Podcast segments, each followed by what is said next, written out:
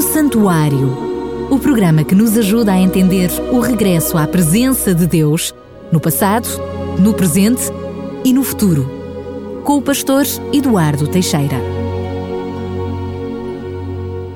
E cá estamos para mais um programa. É sempre um prazer estar na sua companhia.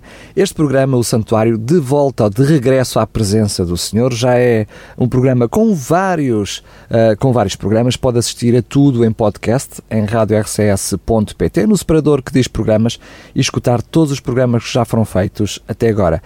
Como sincerone do nosso programa, temos o pastor Eduardo Teixeira, que mais uma vez agradeço por estar connosco e nos trazer este programa. Pastor, eu pedi-lhe, por favor, que pudéssemos eh, fazer apenas um pequenino resumo daquilo que tem sido o trajeto deste programa para percebermos como é que chegamos aos 10 mandamentos e, nomeadamente, depois ao quarto mandamento, que é o que vamos abordar no programa de hoje. É, muito bom dia, Daniel. É um prazer estar eh, de novo entre, entre vós aqui com a RCS e eu gostaria de uh, iniciar então dizendo que o grande objetivo de Deus, o tremendo objetivo de Deus para a humanidade é poder chegar à sua presença. E justamente nós tivemos a ver que para podermos chegar a essa presença de Deus, terá de ser pelos méritos de Jesus. Mas Deus continua a dizer que o objetivo é, graças a esse, a esse sacrifício de Cristo, nós podermos chegar à Sua presença para aí vermos o seu caráter. E nos programas anteriores já analisamos alguns desses mandamentos de Deus. No entanto, eu gostaria de continuar a referir e de uma forma muito assertiva de que quando entramos no lugar santíssimo, o local onde se encontram as tábuas dos Dez Mandamentos, Deus continua a dizer-nos: não te esqueças que eu quero ser misericordioso contigo. Ou seja, a lei não está aqui para nos condenar, mas está para nos mostrar quem Deus é. E nos três mandamentos anteriores tivemos a oportunidade de ver isso e hoje então iremos analisar o quarto, o quarto mandamento. Neste quarto mandamento, eu irei dividi-lo em duas partes. Eh, a primeira parte irei falar sobre a ordem do Senhor, no sentido de analisarmos o peso que tem a frase de Deus, aquela que Deus diz tantas vezes nas suas Escrituras. E disse Deus.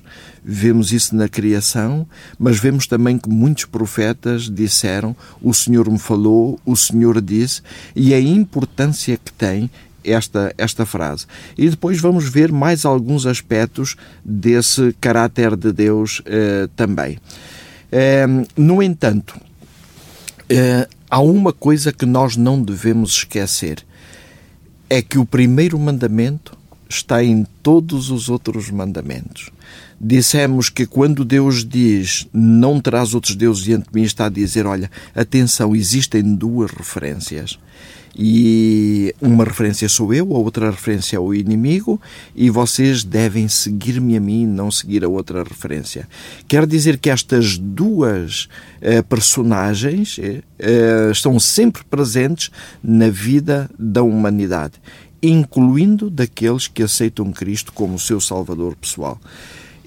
tanto Deus como Satanás lutam pela posse do nosso coração ainda nas mais pequenas decisões que somos chamados a tomar cada dia. E é justamente eh, neste sentido eh, que nós já vimos que, Cristo, que Deus é a única referência, que Ele é um Deus vivo, que tem um profundo respeito pelo pecador, e hoje vamos então ver o que é que o Senhor nos quer dizer no, no quarto mandamento. Eh, antes disso, eu, porém, eu gostaria de citar um autor brasileiro, ele é, ele é um juiz, é William Douglas, e escreveu um livro engraçado sobre o poder dos Dez Mandamentos. E a determinado momento ele diz: muitas vezes, ao longo dos séculos, os poderes civis e os professos cristãos têm usado o decálogo como forma de controlo e não como instrumento de libertação e crescimento espiritual. A lei realmente não está para nos controlar, está para nos libertar e para um crescimento especial, uh, espiritual. É por isso que o apóstolo Tiago, quando na sua carta ele se refere à lei de Deus, ele chama essa lei a lei da liberdade. E isto porquê? Porque quando Deus nos mostra os nossos erros, Deus está a querer dizer: Meu filho, eu quero te libertar desse teu problema. Então, olha para mim, vê como é que eu faço, vê aquilo que eu digo e age em consequência, porque vai ser a única maneira de tu te libertares desse problema. Assim que é efetivamente eh, uma questão de, de libertação, esta dos Dez Mandamentos. E então, o mandamento do sábado. Eh, encontramos isso em Êxodo, capítulo 20, versículos 8 a 11 e se me permites, Daniel, eu vou ler o mandamento na sua Força. totalidade. Lembra-te do dia de sábado para o santificar. Seis dias trabalharás e farás toda a tua obra, mas o sétimo dia é o sábado do Senhor teu Deus. Não farás nenhuma obra, nem tu, nem teu filho, nem a tua filha, nem o teu servo, nem a tua serva, nem o teu estrangeiro que está dentro das tuas portas porque em seis dias fez o Senhor os céus, a terra e o mar e tudo o que neles há, e ao sétimo dia descansou. Portanto, abençoou o Senhor o dia de sábado e o santificou. Eu diria que este é um mandamento profilático para a nossa saúde. é verdade. É, é preventivo, quer no aspecto físico, quer no aspecto emocional, quer no aspecto espiritual. Eh, no sentido físico, pela necessidade que o homem tem de descansar. É, há um famoso escritor é, inglês, é, Chesterton, Gilbert, Gilbert Chesterton, que ele, já no início do século XIX, ele afirmou se tivéssemos a possibilidade de antever quanto o corpo padece quando não descansamos, certamente repensaríamos alguns valores que têm norteado a nossa rotina. É interessante. Fantástico. É, isto, portanto, quando naquela altura nem se ligava a esta questão, e aliás, naquela altura, se ele vivesse hoje então, porque naquela altura as pessoas deitavam-se muito cedo, é, hoje em dia é que nós verdadeiramente estamos a violar esta parte física é, do mandamento. E se o ser humano chega a essas conclusões, o nosso Criador, não é? quem construiu a máquina que é o nosso corpo, mais, mais do que nós, ele sabe o quão importante é o descanso para nós. Não é? é verdade. E, e ao ao construir essa máquina, como todos os construtores modernos, ele enviou uh, o guia uh, o manual, o manual de instruções, né? que é para nós sabermos como é que devemos cuidar. E efetivamente este mandamento é isso.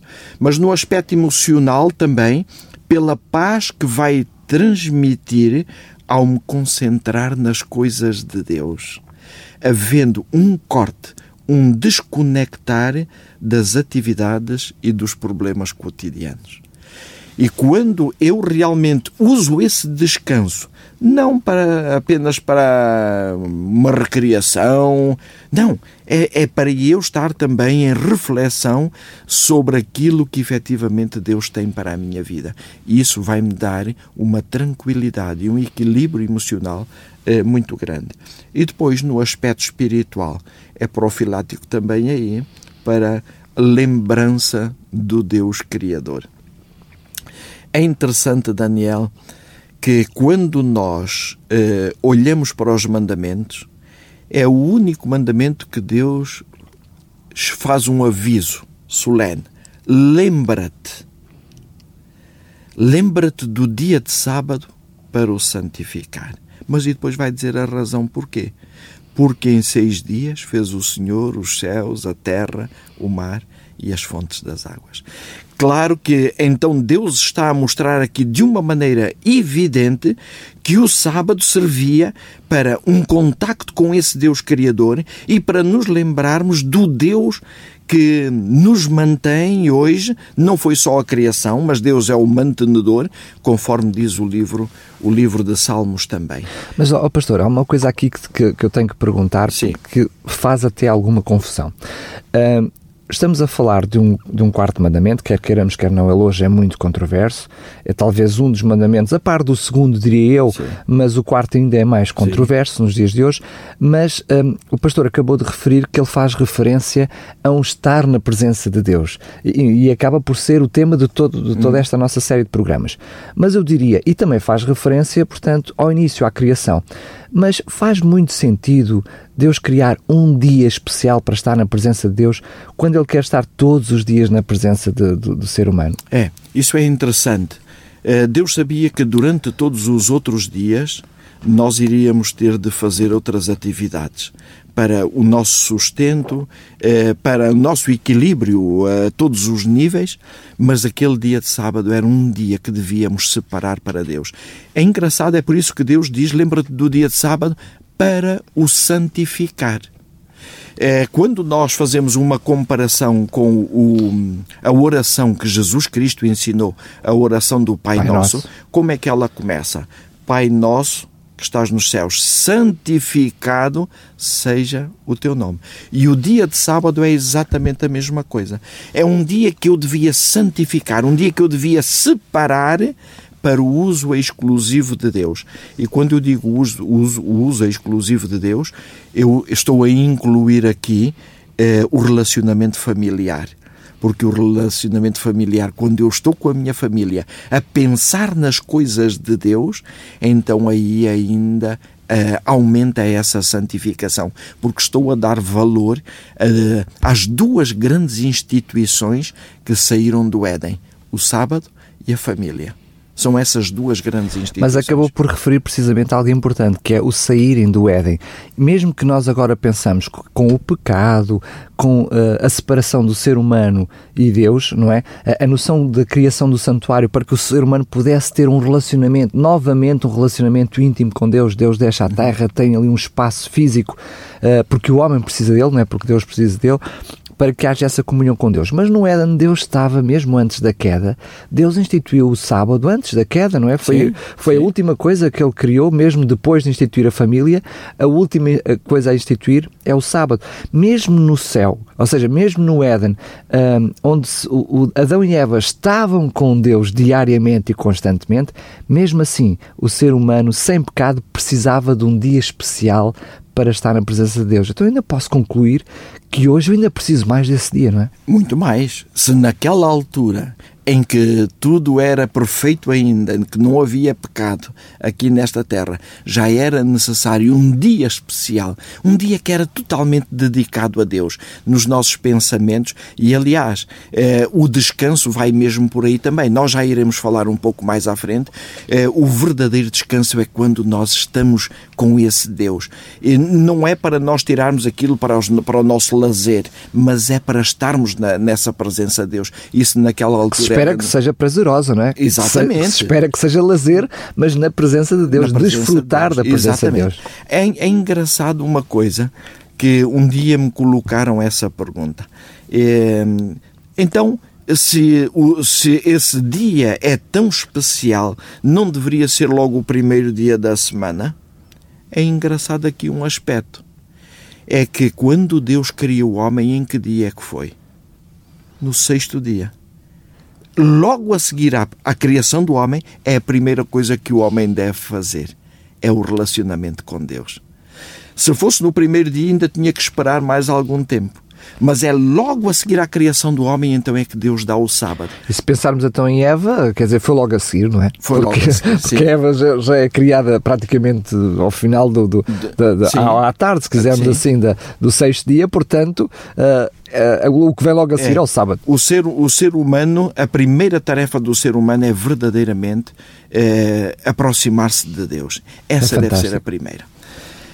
Um, pronto, mas aqui dizemos que quando Deus realmente uh, dá a ordem para essa questão, quando Deus dá a ordem para isso, para que o homem santifique o sábado, essa santificação é, tem um objetivo é louvar a Deus como Criador, é eu lembrar-me de Deus como Criador. Eh, mas o quarto mandamento vai mostrar-me também um marco de lealdade para com Deus. E isso é um fator bastante interessante. Não é? Muito interessante. Aliás, ao longo da história humana, eh, Deus tem vários marcos de lealdade. Eh, e eu, quando digo marcos de lealdade, é propositadamente que quero usar este termo. Não são marcos de obediência, porque a obediência pode parecer algo. Uma imposição que é imposto. Enquanto que a lealdade não é uma coisa voluntária. Fruto do amor, do eu, relacionamento. Eu, é exatamente isso. É o fruto desse amor que eu tenho para com Deus, então que Deus quer testar esse meu amor. E logo no Jardim do Éden, quando tudo era perfeito, mesmo ali havia um marco de lealdade. E esse marco de lealdade era a árvore da ciência do bem e do mal. Gênesis 2, 16 e 17 diz: E ordenou o Senhor Deus ao homem, dizendo: De toda a árvore do jardim comereis livremente, mas da árvore da ciência do bem e do mal, dela não comerás, porque no dia em que dela comeres, certamente morrerás. Ora, se tudo era perfeito, era necessário haver um marco de lealdade? Mas Deus achou que sim. Porquê?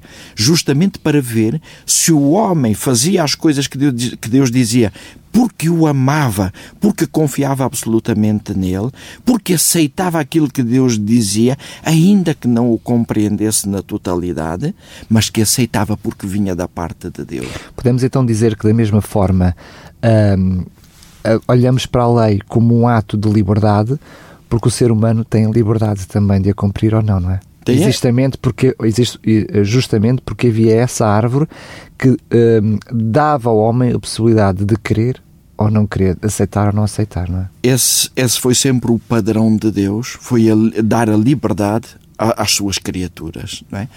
E quando Deus diz, e isto é muito interessante, porque hum, nós aqui vamos aprender uma lição extraordinária que nos pode ajudar a todos, como cristãos, a refletir seriamente nisto. É, e daí eu dizer que, em primeiro lugar, queria falar sobre a ordem do Senhor e a importância desta frase, disse Deus. Não é? é Adão também podia dizer assim: Ó oh, Senhor, aquela árvore é tão bonita. Olha, eu vou comer daquela e não como de duas ou três das outras. Mas a ordem de Deus tinha sido: não, é desta que tu não deves comer. Porquê que em relação ao sábado nós temos uma outra postura? Quando Deus diz é o sábado que tu deves santificar, não é outro dia. Até poderia haver, poderia não, de certeza que haveria muitas outras árvores importantes e bonitas e belas que, se, que, que, havia ali no jardim do, do Éden, não é? Mas Deus disse: é desta. Deus só queria saber se o homem verdadeiramente amava a Deus e se acreditava nele e se aceitava aquilo que Deus dizia, mesmo que não o entendesse na totalidade. E o homem, quando, quando tomou do fruto dessa árvore, mesmo Deus sabendo que iria acontecer a grande desgraça a toda a humanidade, Deus disse: Eu tinha-te dito, eu vou continuar a amar-te, mas tu vais sofrer as consequências daquilo que eu, da tua escolha. Eu tinha-te avisado, as consequências estão aí, não vou deixar-te amar por isso, antes pelo contrário, vou ainda arranjar um plano que vai implicar a morte do meu filho para te salvar, mas as consequências vão ser dramáticas para ti. Isto mostra que aquilo que Deus diz é que é o importante. Não, eu não tenho que estar a pensar, ah, mas existe este ponto ou existe aquele ponto. Não, Deus disse, é assim e deve ser assim que eu devo fazer. Isto em todos os aspectos da nossa vida espiritual. Devemos atender àquilo que Deus diz e não ficar de maneira nenhuma a pensar que nós podemos ter outras soluções. Com certeza que Deus não pensou bem uh, naquilo que. É. Mas é, é verdade, verdade, é o que é. estamos a dizer. Porque nós dizemos a Deus, ó oh Deus, a minha opinião, olha, tu não estás a pensar bem nisto. Mas a verdade é que não é só Deus. Uh, o pastor começou a dizer logo no início relembrando aquilo que tinha a ver com uh, o nosso relacionamento com Deus e a lei de Deus, que tinha a ver com dois senhores, não é? Sim. Ou seja, e explicava qual desses dois senhores é que nós vamos seguir. Exatamente. Aqui Satanás faz exatamente o mesmo papel, ou seja, eh, nós vemos que onde Deus coloca uma regra, uma norma, se quisermos assim, Satanás cria uma contrafação, não é? Porque Satanás vai dizer Exatamente. a Adão e Eva: não, não, podes comer que vais ver que não, que não vais morrer. Um, ele, aliás, até começa logo por pôr a dúvida, uh, mas ele disse que, que, que, não ias morrer, ou certamente pois. ias morrer. Começa logo ali a criar a dúvida, a dúvida na cabeça de, de, de Eva. E com a questão do sábado acontece a mesma coisa, não é? Exatamente. Deus cria, Deus cria uh, um dia específico, coloca até, é tão importante que o coloca nos Dez Mandamentos, dá-lhe uma importância até de texto superior aos outros mandamentos todos. Uhum mas depois o inimigo diz: ah, vamos lá aqui arranjar aqui outro dia específico, é. aqui um dia diferente. Não é? até, até é muito mais interessante. Jesus morreu, uh, ressuscitou nesse dia. No domingo, é? precisamente, é? no primeiro então, dia da semana. No primeiro dia da semana, em honra a Jesus. Mas aquilo que nós estamos a esquecer é que estamos a dizer a Deus: Senhor, aquela árvore eu vou comer, das outras eu não vou. Eu, eu, eu deixo duas ou três para não comer. Estamos Até não gosto daquela fruta, Senhor. Eu vou antes não comer daquela que daquela não gosto, não é? Mas Deus diz não. É a esta. minha ordem é esta. E é por aqui que nós devemos ir. Ah, é por isso que é muito interessante nós fazermos esta comparação com este marco de lealdade a Deus.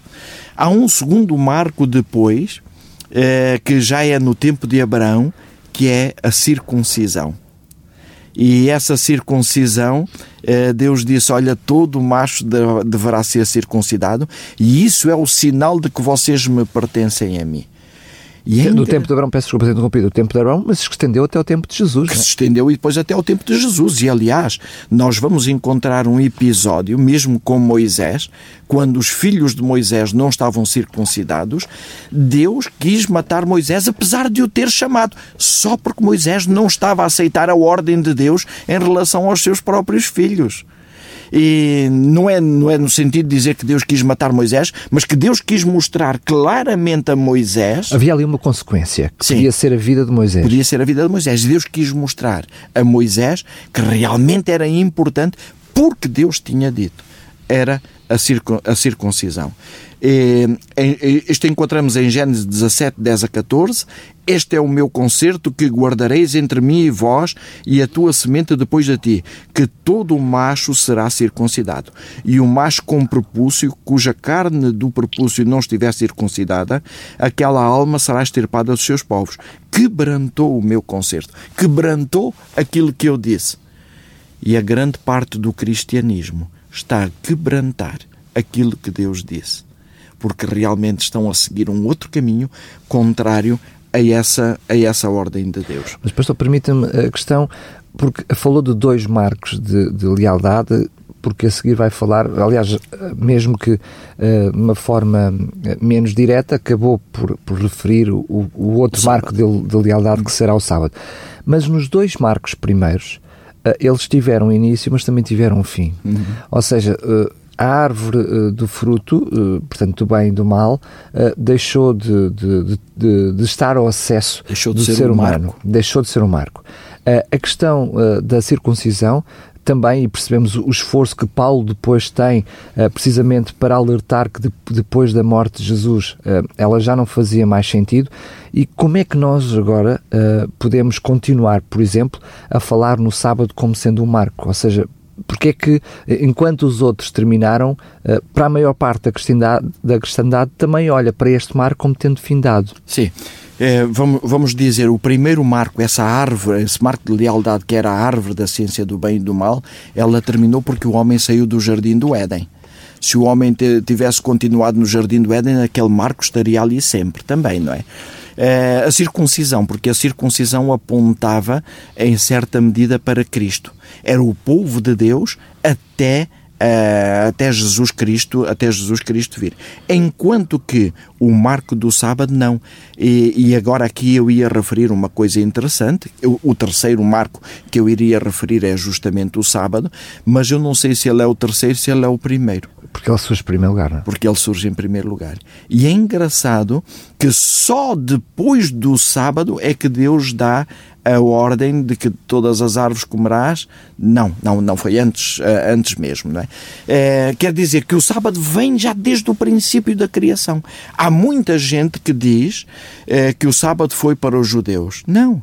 Naquela altura não havia judeu nenhum. Antes Na... de chegar o Judá, não é? Coitadinho. Antes de chegar o Judá, cerca de muito, mais de mil anos depois de, de Judá chegar, eh, ou, ou aliás, mais de mil anos antes de Judá chegar, já Deus tinha reservado o sábado para ser um dia especial para Deus. E este sábado, uma vez que vem desde a criação, e, aliás, Deus diz depois no livro de Isaías que, de um, que quando nós formos para a nova terra, de um sábado a outro sábado vireis adorar perante mim, vemos aqui que o sábado é permanente, o sábado vai ter a sua continuidade mesmo depois. Mas é interessante notar que, mesmo em Êxodo, Deus vai dizer ao povo de Israel: certamente guardareis os meus sábados, porquanto isso é um sinal entre mim e vós nas vossas gerações, para que saibais que eu sou o Senhor que vos santifica. Aquele que o profanar certamente morrerá, porque qualquer que nele fizer alguma obra, aquela alma será estripada do meio do meu povo. Nós aqui vemos uma curiosidade interessante. Aquele que o profanar certamente morrerá. Comparemos com a árvore a própria da ciência, árvore da bem irmão, claro. não é? Se vocês comerem dessa árvore, certamente morrerão. Claro que Deus não estava a dizer que eles iam morrer logo assim que comessem o fruto, como se aquilo fosse um veneno. Mas as consequências era a morte eterna. E a consequência do sábado será também a morte eterna. Podemos ver aí agora e compreender porque é que a vida de, de Moisés também esteve em risco quando eh, estava a falhar também o marco de lealdade, que era a circuncisão. Exatamente. Porque o paralelismo é igual em todos os marcos, ou seja, aquilo que Deus distingue como uh, uh, o seu povo, o facto, ou seja, Deus de alguma forma mantém em todo o tempo, diria em todo o tempo presente, uh, um fator de lealdade entre uhum. Deus e o seu povo, não é? Para que Deus, parece que o homem precisa de alguma coisa física, mesmo que olhemos aqui para o sábado como algo que é tempo, não é? Uhum. Mas que acaba por ter, não, não, é palpável, não é palpável, mas é, ou seja, é visível aos olhos do ser humano. O homem precisa de alguma coisa para, para, para si mesmo, não é porque Deus precisa sim, disso, sim. para se sentir fiel a Deus, para perceber onde é que está certo onde é que está errado. Aliás, todas as coisas que Deus nos pede para fazer não é para capricho de Deus, mas é sim para que o homem seja ricamente abençoado. Deus sabia que o homem ia ter muita necessidade de estar em contacto permanente com Ele. Mas o contacto permanente, lá está, eu durante a semana tenho a minha convivência com Deus, mas ao sábado é um dia muito especial, porque no sábado conforme diz o livro de Isaías, eu nem vou falar as minhas próprias palavras, eu não vou é, falar dos meus negócios, eu não vou falar de, nada daquilo que realmente são as minhas preocupações do dia a dia. Mas o objetivo semana. é esse mesmo, é que isso fique de lado. É que isso fique de lado, é um desconectar completo para me ligar somente a Deus. É, estava eu, eu, a dizer que é, Deus deu o sábado já desde o Éden. É, e nós perguntamos muitas vezes o sábado dado ao povo de Israel. Há um episódio muito interessante que é o episódio do maná. E quando o povo de Israel no sábado vai apanhar o maná, não havia maná. E, e então Deus vai dizer uma coisa a Moisés, porque o povo saiu na mesma para colher. E Deus vai dizer a Moisés, aliás, Moisés é que vai, vai dizer: e disse-lhes: Isto é o que o Senhor tem dito. Amanhã é repouso, o santo sábado do Senhor. O que quiserdes cozer no forno, cozei-o, e o que quiserdes cozer em água, cozei-o em água. E tudo o que subjar, pondo em guarda para vós até amanhã. Porque nós sabíamos que nos outros dias, se eles colhessem em dobro, estragava-se. Estragava, portanto, não ficava dia Não ficava bom, criava bicho, não é? Mas o do sábado, não. Então diz... Aliás, o da sexta-feira é que não, não é? O, o da sexta-feira. da sexta-feira é, não criava. Não criava sim, bicho aqueles que eles guardavam de sexta para sábado não criava bicho, não é? Mas diz que aconteceu no, ao sétimo dia que alguns do povo saíram para colher, mas não o acharam. Então disse o Senhor a Moisés: Até quando recusareis guardar os meus mandamentos e as minhas leis? Atenção, isto vem no capítulo 16. A lei é só dada no capítulo, a partir do capítulo 19 e 20, não é? Quando a Deus manda o povo santificar-se, porque ele iria aparecer para falar, quer dizer que mesmo antes da lei ser dada, já havia o sábado. Deus diz: Até quando recusareis guardar os meus mandamentos? É porque esse mandamento já era conhecido do povo de Israel. Sabemos que ele estava esquecido enquanto povo escra escravizado, não é?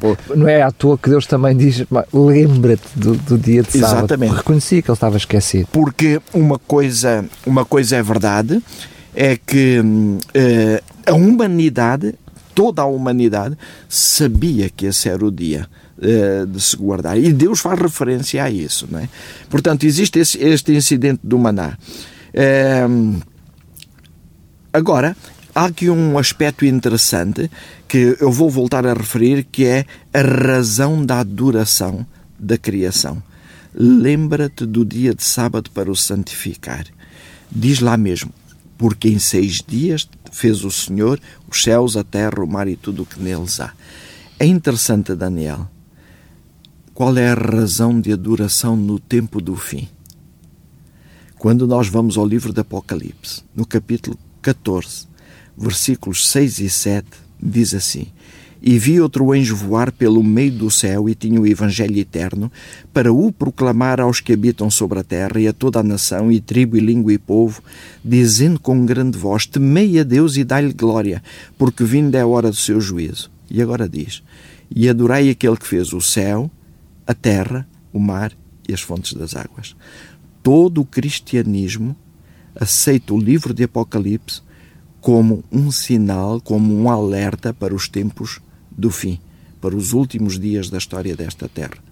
Mas é engraçado que Deus aqui está outra vez a chamar a atenção para adorarmos a Deus e o motivo da adoração é adorar aquele que fez o céu, a terra, o mar e as fontes das águas.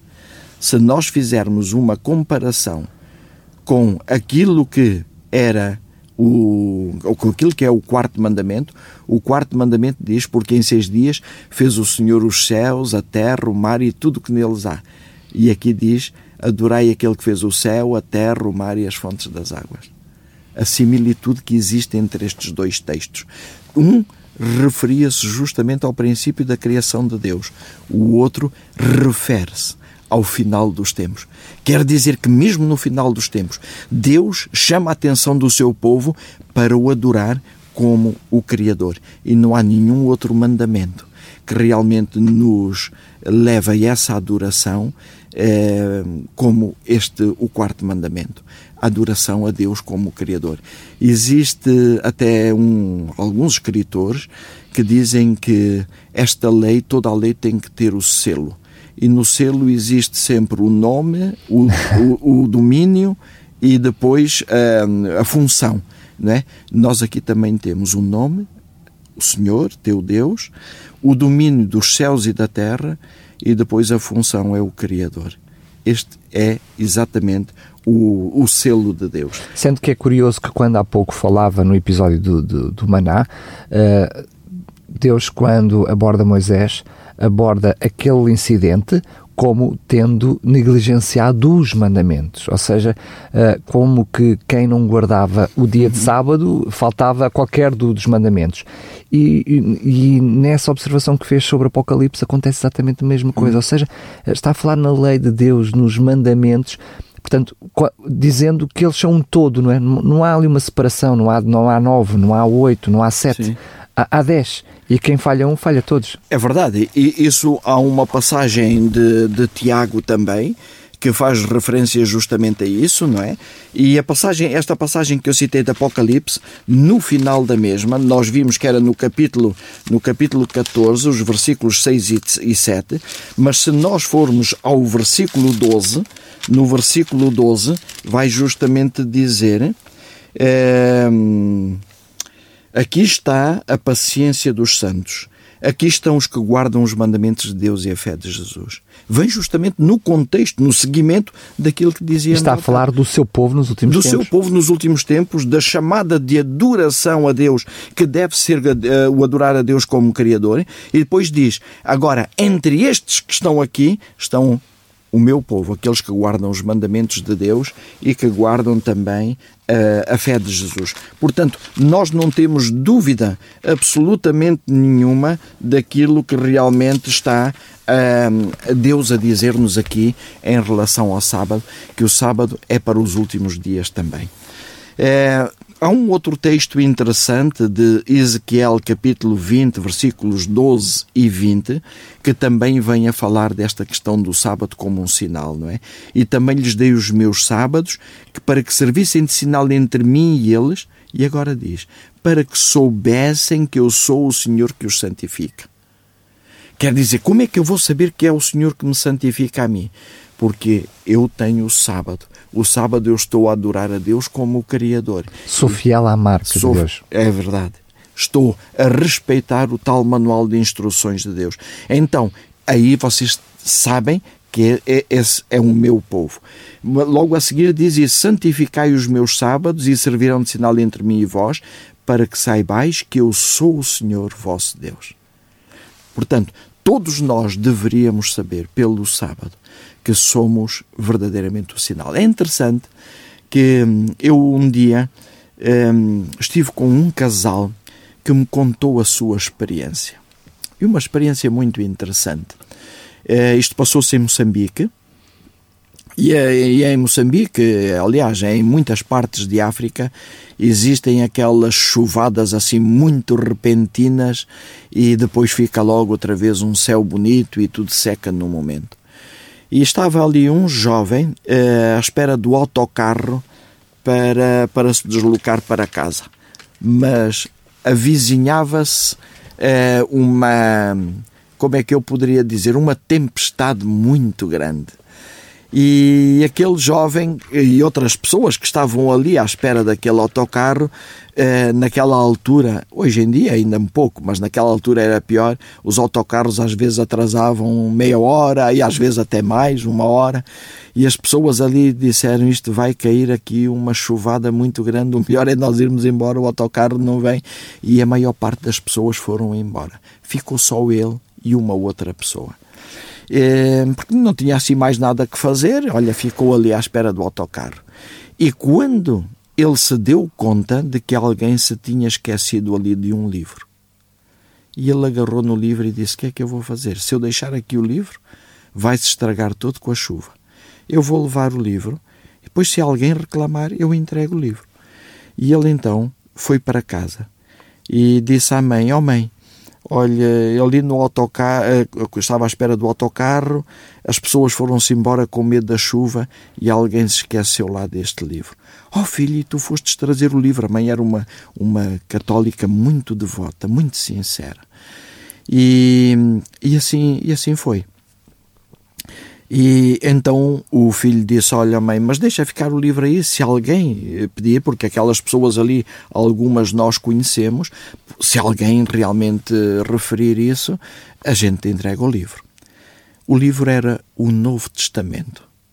Não era o Velho Testamento, não era a Bíblia no seu todo, era o Novo Testamento. E então eh, o tempo foi passando e o pai começou a ler aquele Novo Testamento. Nunca tinha lido a Bíblia. a Bíblia. nunca tinha tido uma Bíblia na mão, já tinha ouvido falar no Velho e no Novo Testamento. É curioso, não é? Estamos a falar de uma família cristã, uma fervorosa, cristã. E, e, sem ter a Bíblia. Sem ter a Bíblia, é, é curioso. Verdade. Bom, mas isso havia muito naquela altura e ainda hoje existem muitas. É? Bem, sobretudo em zonas de, de difícil acesso à, à Bíblia, é? ao livro em si. E naquela altura ainda temos de admitir que a Bíblia não era assim tão eh, expandida como, como é hoje, não é? E sucede que, passado alguns dias, aquele senhor chegou ao pé da mulher e disse assim: Ó oh, mulher, nós estamos enganados. Lembras-te daquele livro que o nosso filho trouxe? Lá diz que nós devemos guardar o sábado e não é o domingo. No Novo Testamento. Não estava a ver nada do Velho Testamento. E a mulher virou-se para ele muito zangada: oh, Homem, não leias mais esse livro. Se tu vens para aqui dizer coisas que realmente nós estamos enganados, não leias mais esse livro. Põe o livro de parte. E realmente o homem também se assustou um bocadinho e pôs o livro de parte. Mas o livro de parte era a Bíblia. Era a Bíblia. Mas a mulher, eh, aquilo ainda despertou mais a curiosidade nela. E ela disse ao marido para não ler, mas ela às escondidas foi ler o livro. Até que a determinada altura ela disse ao marido: Olha, tu tens razão. Tu tens razão.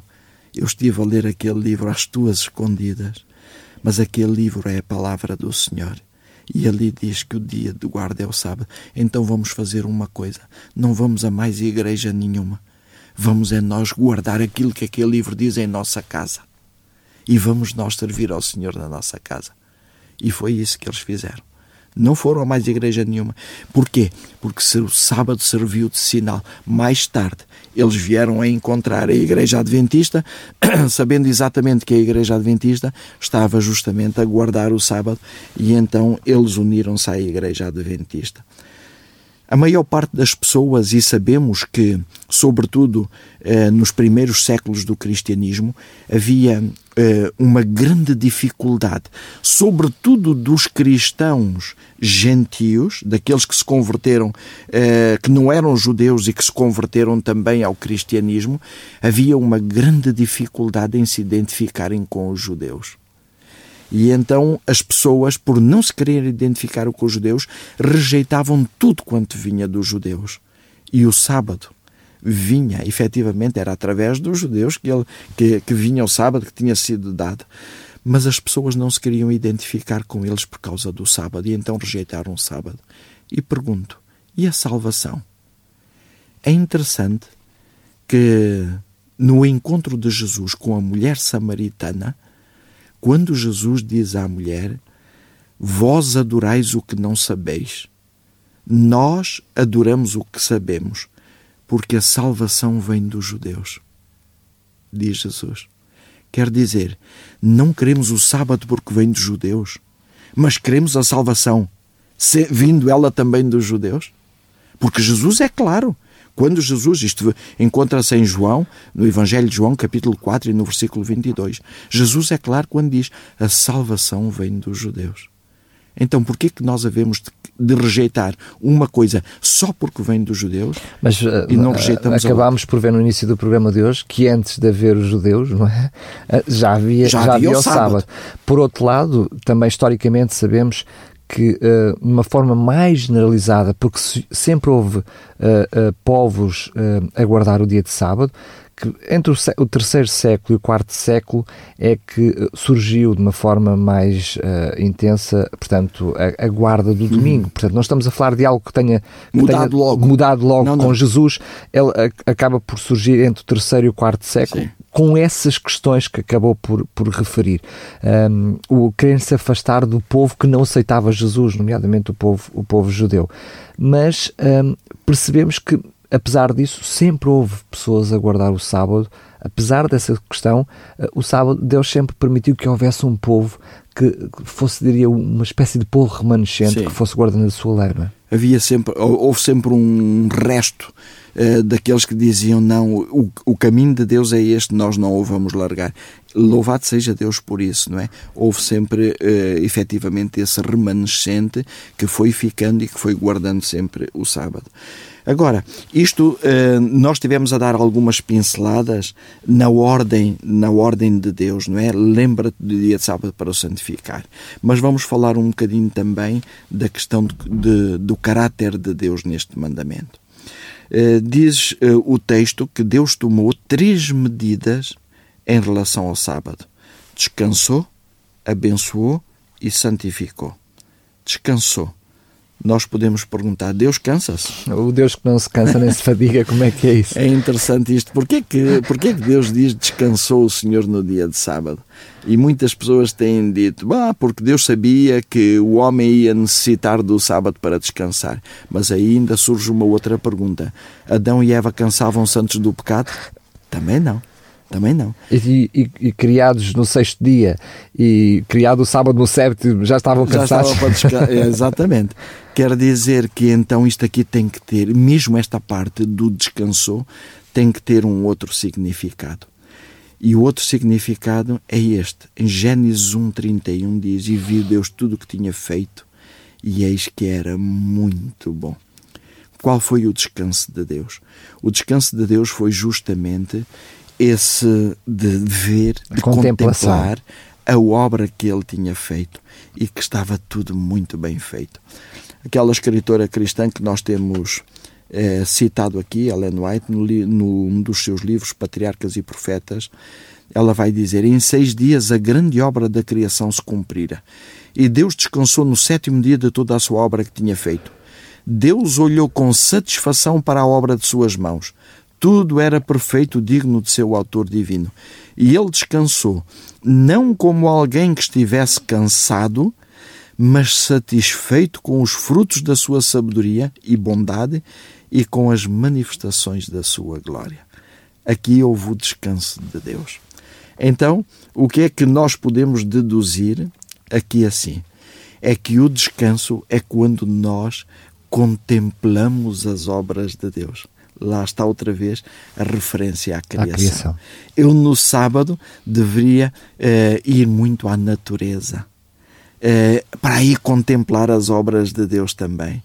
Eh, eu deveria ter uma perspectiva de adorar esse Deus, o Criador, como Ele fez realmente o nosso corpo, como Ele tem cuidado por nós hoje ainda ainda, dando-nos a força para ganhar o nosso sustento e tudo. Eu deveria louvar esse Deus como e ver Criador. como Ele é bom. Ver como Ele é bom.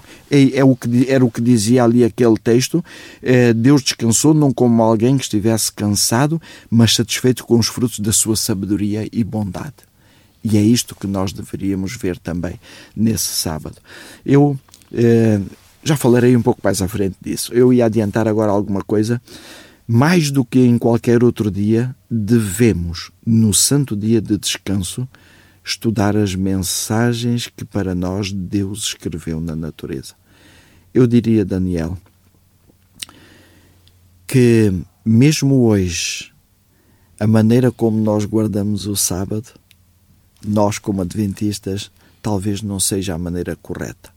Muitas vezes guardamos o sábado eh, com uma grande conotação de egoísmo. E eu, eu vou dizer egoísmo porquê? Porque no sábado concentramos todas as atividades que dizem respeito às coisas de Deus. E o sábado às vezes torna-se um fardo chegamos ao final do sábado verdadeiramente cansados. Aquela noção de, em vez de ser adventista do sétimo dia, ser adventista ao sétimo, sétimo, dia, dia. Não é? Sim. E isso porquê? Porque, e porquê que eu digo que está carregada de egoísmo? Porque durante os outros dias da semana não queremos tirar tempo para dedicar a Deus. Não queremos tirar tempo para fazer as obras de Deus. Como se que, eh, como se que, que como se calmasse a nossa consciência Sim. do dever cumprido e então já não é preciso fazer mais nada. É um dia que já está perdido, não vou poder fazer nada nele, não vou ganhar nada. Por isso, olha, carrego o sábado com todas essas coisas de Deus e depois já fico livre de Deus para durante o resto da semana diz, diz que o sábado devia ser para nós irmos à natureza e estarmos aí na natureza. Estudar as parábolas do Salvador, onde ele as pronunciou, nos campos e prados, sob céu aberto, entre a relva e as flores. O sábado devia ser passado assim. À medida que penetramos no seio da natureza, Cristo toma, torna real a sua presença e fala ao, ao coração da sua paz e amor. E isto é pura verdade. É, não sei se tu conheces ali para os lados de Celurico de Bastos, existe ali uma zona turística muito interessante que não é muito conhecida, que se chamam as Fisgas. Não, não, não conheço. É muito lindo, vale a pena ir lá.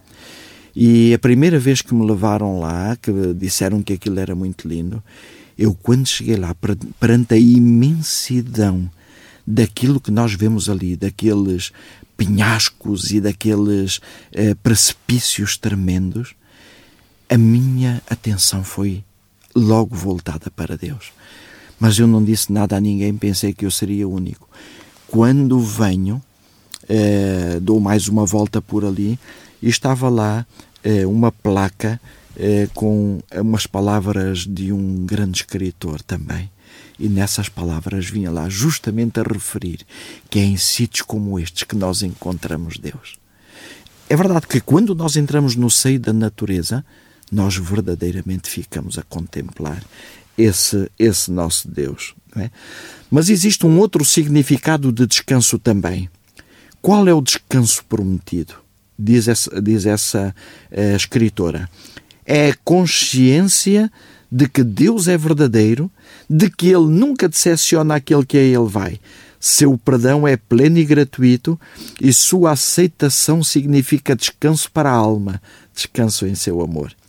Quando eu vejo no dia de sábado, quando eu me aproximo de Deus e quando eu contemplo esse Deus como Criador e quando eu contemplo esse Deus como o dador do seu Filho, então eu digo assim: se este Deus tem todo o poder, Deus podia ter feito uma nova criação, ter deixado Adão e Eva, olha, é como se nunca tivessem existido, podia ter feito essa nova criação, mas Deus não fez isso, ainda por cima Deus dá o seu filho, então este Deus merece este Deus Criador, este Deus Todo-Poderoso, merece a minha atenção e por isso merece o meu apoio. E este, esta paz que eu sinto nesse Deus vai ser um descanso para a minha alma. É como diz aqui o seu pleno perdão. É, perdão, o seu perdão é pleno e gratuito e a sua aceitação significa descanso para a alma, descanso em seu amor. É uma outra maneira também de nós podermos descansar no, no, no, com este mandamento do sábado.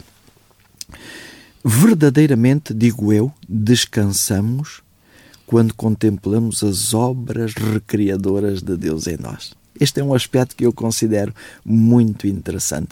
As obras restauradoras da semelhança divina em nós. Porque Deus não foi só a criação que fez.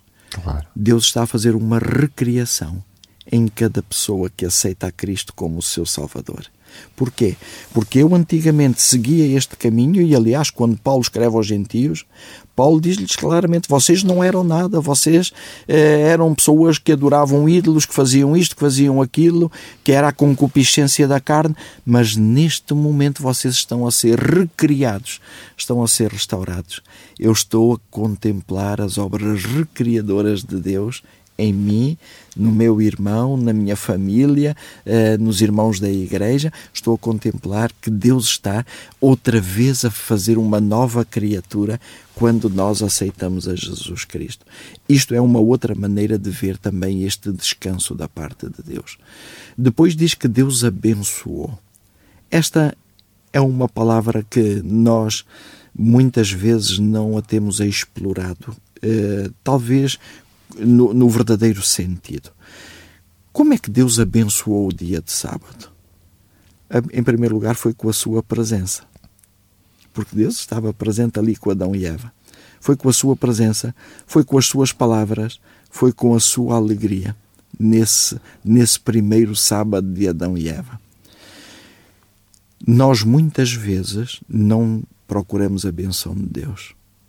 Porque vocês vejam, mesmo eh, para aquela parte do cristianismo que guarda o primeiro dia da semana, não guardam verdadeiramente esse dia da semana. É verdade que vão à igreja nesse dia, mas fazem as outras coisas normalmente como fazem nos outros dias.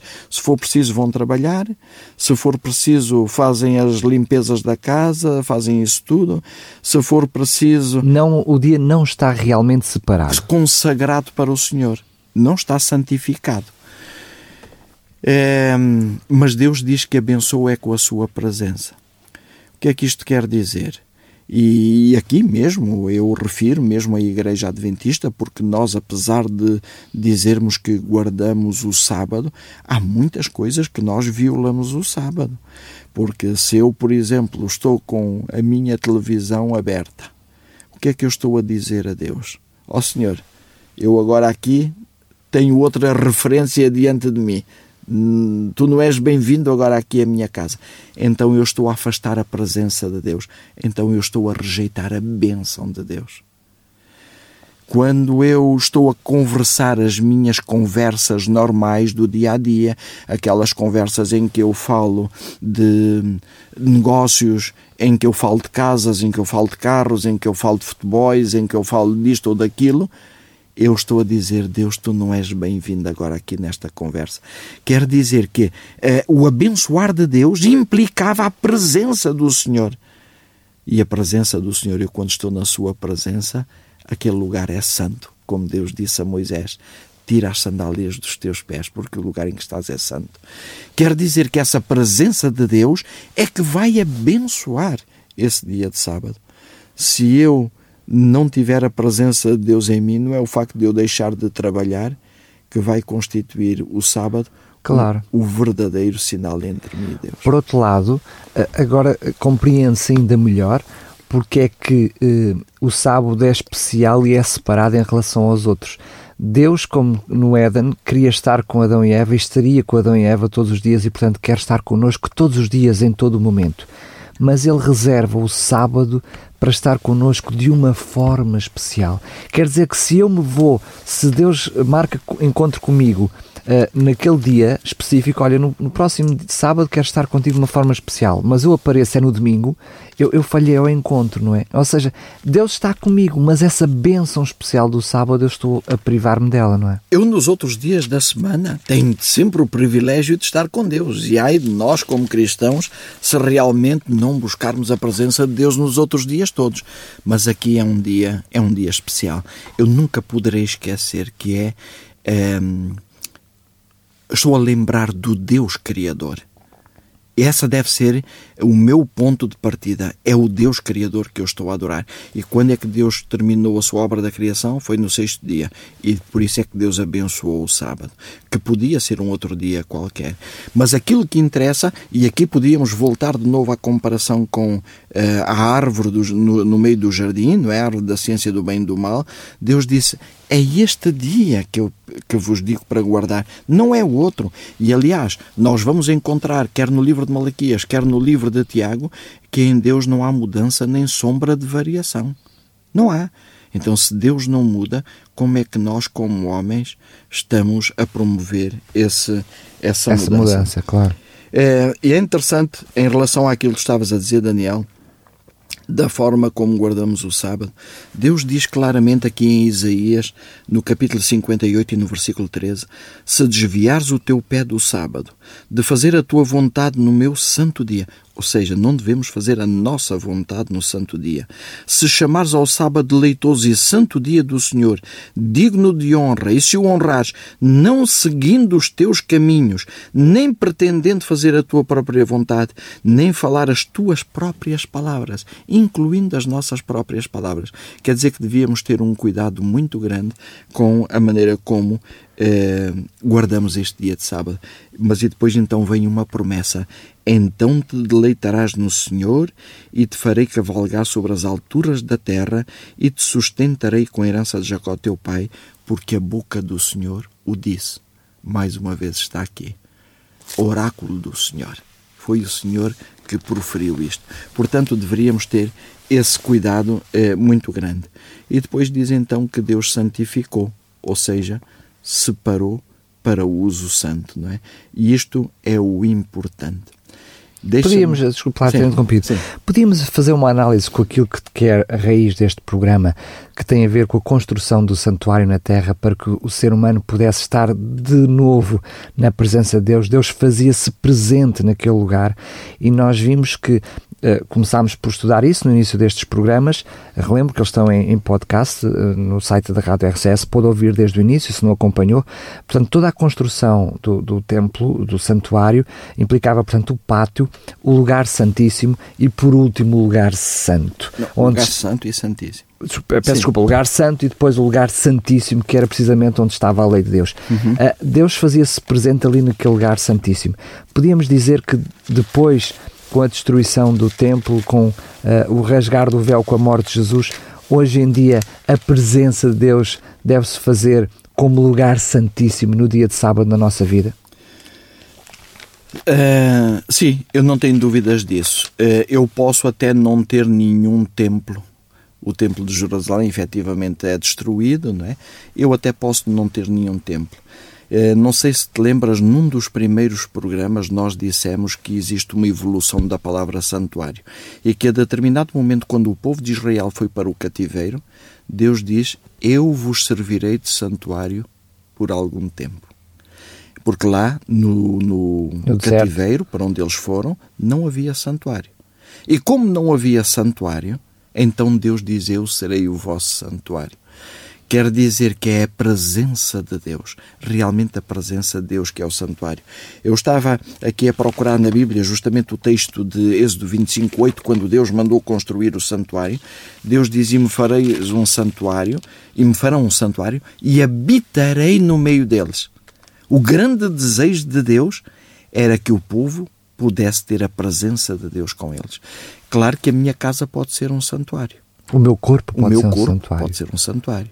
A minha cabeça pode ser um santuário. Se eu consagrar essa minha cabeça, esse meu corpo, a minha casa para uh, o serviço de Deus. É verdade que eu não vou estar a consagrar todas as minhas energias, porque eu necessito trabalhar, eu necessito de estar com a família, eu necessito de estar com os amigos, mas em tudo isso eu posso levar a presença de Deus sempre comigo. Mas o santuário é constituído por pátio, não é? Lugar santo e lugar santíssimo. Mas então eu posso concluir claramente que se Deus reservou um dia especial, um tempo especial para estar comigo, que aquela noção que temos de lugar santíssimo, o sítio onde está, o check-in onde está mesmo Deus, eh, nós conseguimos essa plenitude da presença de Deus ao dia de sábado, não é? Ao dia de sábado, é isso mesmo. É, é tal coisa, é, enquanto eu estava no pátio, eu também tinha a presença de Deus aí. No lugar santo eu tinha a presença de Deus ainda de uma forma mais efetiva. Mas Deus ainda queria mais era que eu chegasse à sua presença. E o sábado é que é um dia que Deus escolhe especialmente. É, é, como, é como Deus a dizer-nos a nós: se, se tu realmente me amas, então aceita isto e vem ter comigo. Eu tenho muitas bênçãos para te dar. Deixa tudo. Deixa Ou seja, tudo. Não, te deixa as tuas preocupações, é. não é? Deixa o teu ganha-pão. Neste dia é, é só para nós. É engraçado que, mesmo com o povo de Israel, eh, naquela altura que eles andavam em guerras e tudo isso, que nunca foi da vontade de Deus. Há muita gente que acusa o Deus do Antigo Testamento como sendo um Deus vingativo, um Deus eh, da guerra. Não, Deus nunca quis que o povo de Israel entrasse em guerra e isso é fácil de comprovar biblicamente mas aquilo que Deus queria é que o povo vivesse constantemente na sua presença. E no dia de sábado, mesmo estando eles em guerra, Deus tinha prometido que eles tinham que guardar o sábado, porque não haveria quem invadisse o território naqueles dias, porque havia a proteção de Deus. Mesmo aí, eles deveriam preservar esse dia. Portanto, não há dúvidas nenhumas que o sábado é o dia por excelência para nós louvarmos a Deus, para reconhecermos a Deus como Criador. Quer dizer que nós chegamos, assim, ao final destes quatro primeiros mandamentos. É, e eu diria, só em título de resumo, que no primeiro mandamento vimos que Deus é misericordioso, piedoso, longânimo, bondoso, perdoador, que Deus se preocupa com os interesses dos outros. Deus não está preocupado com a felicidade, Deus está preocupado é com a nossa. Porque sendo, sendo nós felizes, Deus é, é feliz. feliz. O segundo mandamento, vimos que Deus é um Deus vivo, e tem boca para animar, tem os olhos para contemplar as necessidades, ouvidos para escutar, mãos para abraçar, pés para andar. No terceiro mandamento, vimos que Deus tem um respeito profundo pelo ser humano, mesmo quando este erra. No quarto mandamento, vimos que Deus descansa, contemplando as suas obras recriadoras em nós em pleno século XXI. Isso é um grande descanso para Deus. E depois, então, vimos que Deus abençoa com a sua presença, com a sua palavra e vimos que Deus santifica, chama. Se eu pudesse chamar hum, a criatividade agora daqueles que nos estão a escutar, eu pediria que eles fizessem um círculo onde pusessem, para ser mais fácil referenciar, o, o primeiro mandamento a norte, o segundo mandamento a este, o terceiro mandamento a oeste e o quarto mandamento a sul. Nessa roda e agora, todos os outros mandamentos estão envolvidos por estes quatro mandamentos. Estes quatro mandamentos são aqueles que nos mostram quem é Deus e como é que eu o posso imitar. E no meu relacionamento com Deus me relaciono depois com os outros. Os outros, os outros, o, o outro, os outros quatro, uh, seis, seis mandamentos, mandamentos que mostram, que falam do nosso relacionamento. Este nosso relacionamento entre nós só pode ser bom se eles estiverem envolvidos por estes quatro mandamentos. E é aqui que nós iremos é, começar, depois no próximo programa, a ver o outro, o outro mandamento. Os outros mandamentos, vamos começar a ver o quinto mandamento no próximo programa. Mas é com este pano de fundo. Quer dizer que tudo o que Deus podia fazer para a salvação do homem tem sido feito. Diz que ele verteu os tesouros do céu numa preciosa dádiva convida, roga, insiste persiste, mas ele não forçará os homens a ir a ele. Aguarda a cooperação deles, aguarda o consentimento da vontade para que possa conceder ao pecador as riquezas da sua graça, reservadas desde a fundação do mundo. Mas aqui também eu terei que dizer uma coisa. Diz que cada ato de hesitação e demora nos leva a colocarmos-nos onde é cada vez mais difícil aceitarmos a luz do céu. E depois até nos vai parecer impossível sermos impressionados por admoestações e advertências. Quer dizer que se algum ouvinte, neste momento, compreender que é o Espírito Santo que nos está a falar a nós, então nós não deveríamos hesitar. É, eu tenho que dar muitas graças a Deus, porque o apóstolo Paulo, o apóstolo Pedro, o João, Tiago e todos os demais apóstolos, eles não disseram, não, esta é a religião dos meus pais, eu quero continuar aqui. Eles disseram, este é o Salvador, eu quero seguir para onde quer que ele for. E que cada um de nós realmente também possa querer seguir essa, essa indicação. E é por isso que eu terminaria é, com, aquela, com aquela oração. Bom Deus, muito obrigado porque, apesar de eu não merecer, tu continuas a derramar as tuas bênçãos sobre mim. Dá-me sabedoria para saber aproveitar bem a bênção do sábado. Ajuda-me a não desperdiçar nem um minuto da tua bendita presença estando consciente de já ter desperdiçado grande parte da minha existência, quero dispor-me agora mesmo a entregar a minha vontade como barro nas mãos do oleiro e a cooperar contigo para ser moldado nas tuas mãos como um vaso de honra. Amém. Amém. Muito bem, chegamos ao fim de mais um programa. Hoje estivemos a ver e a rever aquele que é o quarto mandamento, fechando este ciclo uh, dos primeiros quatro mandamentos que fala do amor e do caráter de Deus. Mas vamos ver no próximo programa que também os outros, apesar de falar de uma relação mais direta entre os seres humanos, também eles continuam a demonstrar o grande amor que Deus tem por cada um de nós. O Santuário o programa que nos ajuda a entender o regresso à presença de Deus no passado, no presente e no futuro. Com o pastor Eduardo Teixeira.